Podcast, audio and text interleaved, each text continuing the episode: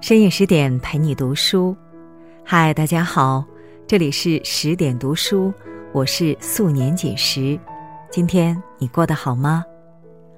今天我要和大家讲述的人物是上官婉儿，她的人生远比绯闻精彩。听完之后，请不要忘了在文末点一个再看，一起来听。唐朝无疑是历史上最能体现女性魅力的时代。武则天、太平公主、长孙皇后，无数的女子都留下了青史留名的灿烂一笔。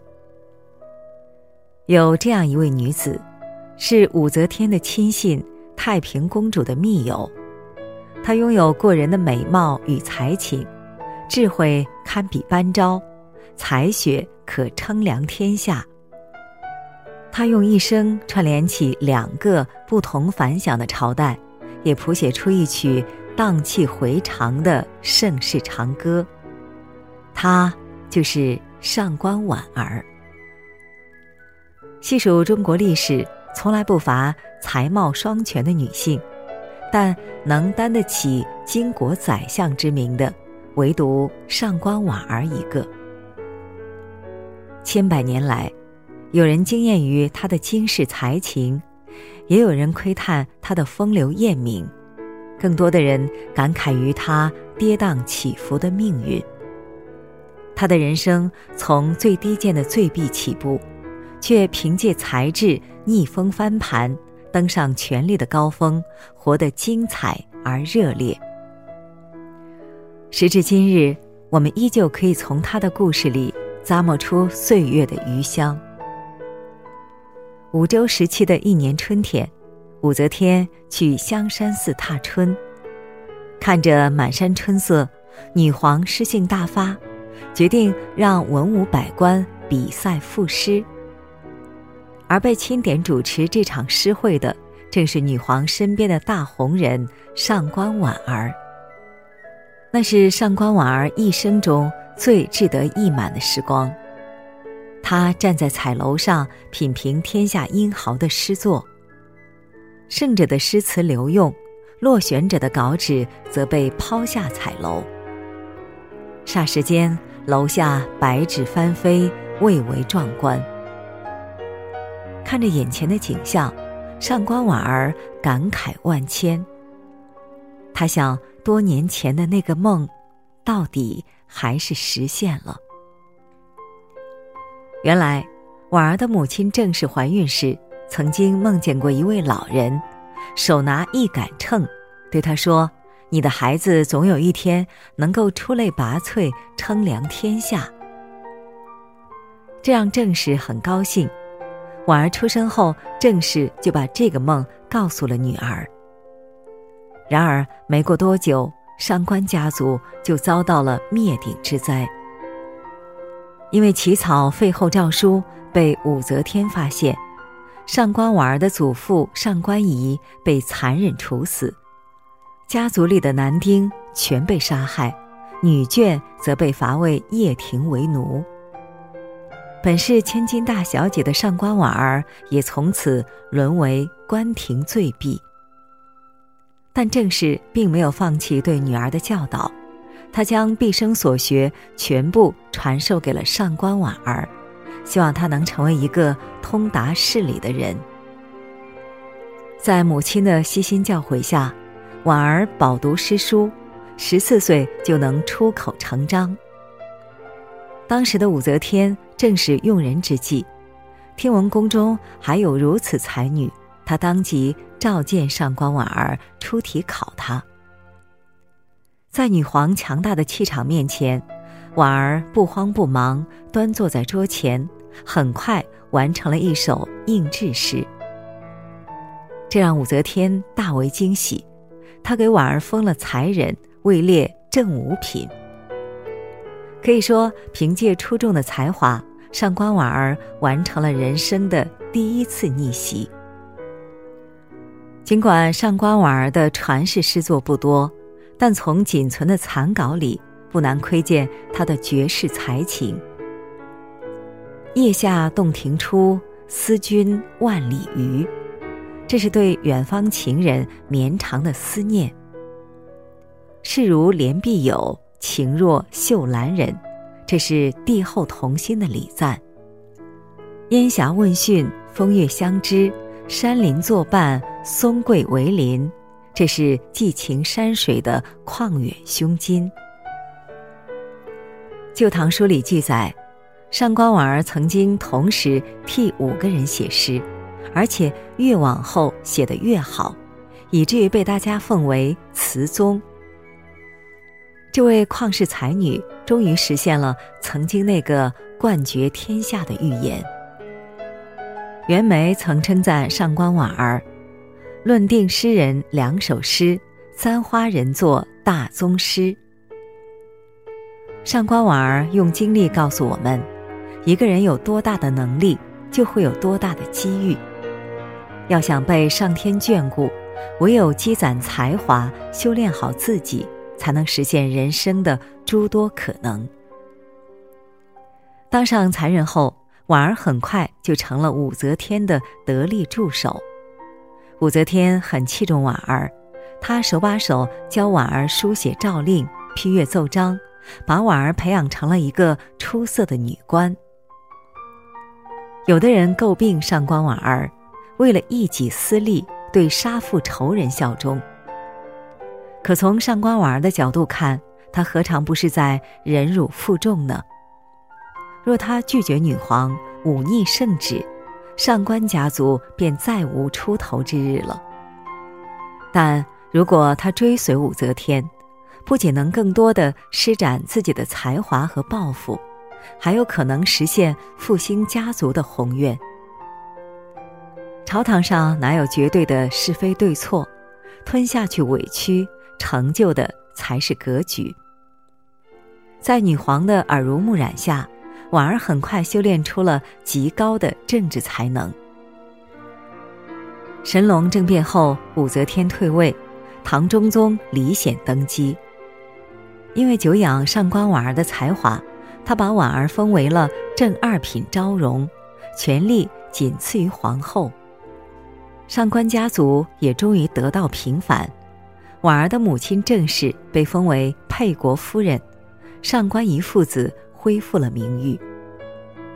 李显很信任上官婉儿，他让婉儿专掌制诏大权，亲手批阅百官的奏折和文书，相当于把国家大事的决策权都交给了他。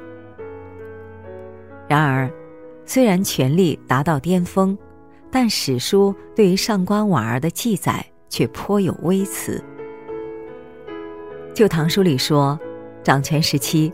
上官婉儿和武三思、崔氏等人秽乱宫闱，私生活非常混乱。这也成为了上官婉儿被很多人诟病的地方。身为皇帝嫔妃，却和别的男人私通，成何体统？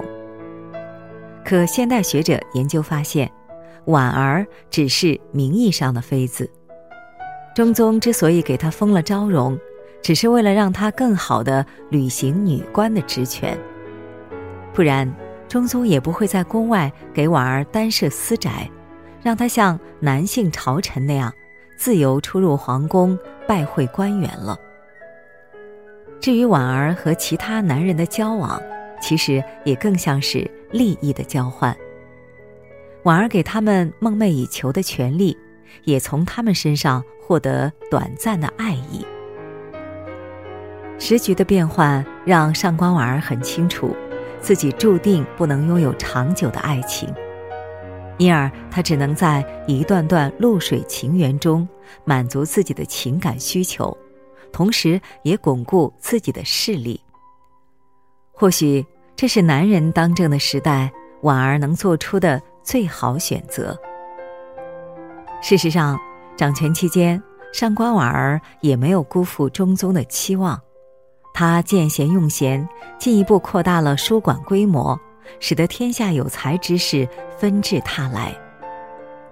除此之外，婉儿还开展了很多文化活动，将典雅清丽的上官体发扬光大。在一次曲水流觞活动中，他曾提笔挥就《刘碑池二十五首》，很多诗句里都展现出了他的开阔胸襟和远大的抱负。斗雪梅仙土，金风柳未疏。直愁斜日落，不畏酒樽虚。言辞之间，当真是顾盼遗风采，长啸气若兰。即使是今天读起来，也让人觉得回味悠长。有位作家说：“广阔的世界应当有舒展的女性。”在那个女子觉醒的时代，婉儿始终活得潇洒。世俗的偏见、世仇的枷锁，都不曾困住她前行的脚步。凭借远阔的格局，她促进了大唐文化的繁荣兴盛，亦彰显了女子的盛世风华。曾经，为了在权力漩涡中站稳脚跟，上官婉儿鼓励韦皇后走武则天的道路。没想到。后来，韦后一党愈加嚣张，她的女儿安乐公主甚至为了把持朝政，让中宗立自己为皇太女。上官婉儿对此忧心忡忡，她早就知道安乐公主心术不正，如果让她得逞，必将祸乱天下。经过慎重权衡，上官婉儿选择了加入太平公主的阵营。景龙年间的某一天，朝中突然大乱，起因是上官婉儿突然喝毒酒自杀，生命危在旦夕。得知消息后，中宗李显忙请出最好的太医，才把婉儿从死亡线上拉了回来。上官婉儿为什么要自杀呢？原来他是在以死相见，反对中宗立皇太女的决议。其实，早在这之前，上官婉儿就曾好几次向中宗进谏。从揭露安乐公主的种种罪行，到自请辞官出家，上官婉儿拼尽全力，但中宗都置若罔闻。万般不得已之下。上官婉儿才选择了自杀这样惨烈的方式，让中宗妥协。这也让安乐公主怀恨在心。不久，她就和韦皇后一起毒杀了唐中宗。身处权力夹缝之中的上官婉儿，处境愈发艰难起来。但她依然凭借自己的聪明才智，周旋在各方势力之间。为了抗衡韦后一党，婉儿还和太平公主草拟了份遗诏，让李旦辅佐治国。一个月后，太平公主和李隆基发动唐隆政变，将韦皇后、安乐公主全部诛杀。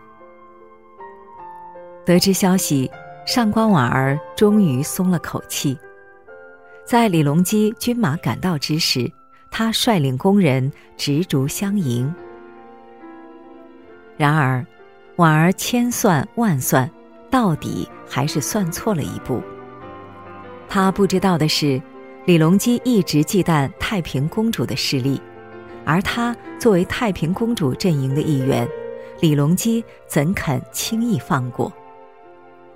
趁着这次党同伐异的机会。李隆基把上官婉儿也一并处死了。一生游走于权力之间的上官婉儿，最终却被权力杀死，实在是可悲可叹。上官婉儿死后，太平公主悲痛欲绝，不仅派人前去悼念，而且斥巨资赠了五百匹绢。即使是亲手杀死上官婉儿的李隆基，也很欣赏婉儿的才华。他把婉儿的诗文收集起来，编成文集，供后世评道。上官婉儿的人格魅力可见一斑。北大教授蒙曼曾感慨：上官婉儿的出生，注定了她是一个必须在宫廷艰难求生的无依无靠的弱女子。这造成了他政治上的摇摆和最后的悲剧。虽然受限于时代，但上官婉儿夹缝求生的智慧和恪守原则的孤勇，却令人敬佩。他短暂的一生，就如同“此花开遍，花事终了”的荼蘼，热烈、美丽而决绝，在时间的长河中留下不绝的余香。上官婉儿的墓志铭上有这样一句话：“一书天资，贤明神著，诗书为苑佑，俊实得其精华，汉末为基柱，组织成其锦绣。”上官婉儿的一生，正如铭文上所写：“因才华出人头地，靠智慧叱咤风云。”他走过波诡云谲的朝堂。却始终不改高远志向，对峙过复杂变幻的人生，也始终坚守道义和底线。他的一生并不完美，却因为全力以赴的绽放过，所以显得如此的精彩绝伦。而今天我们要记住的，除了她旷世才女、红装宰相的身份，更有她开阔的气度和成就自我的勇气。也正因如此，他才能一次次冲破命运的桎梏，活成不朽的传奇。千年万岁，娇花颂声。回想上官婉儿不凡的经历和后世对她的赞誉，她这一生到底还是值得。好了，今天的文章我们就分享完了。更多美文，请继续关注十点读书。也欢迎把我们推荐给你的朋友和家人，让我们在阅读里遇见更好的自己。我是素年锦时，在仙鹤居住的地方河南鹤壁，祝你晚安，明天见。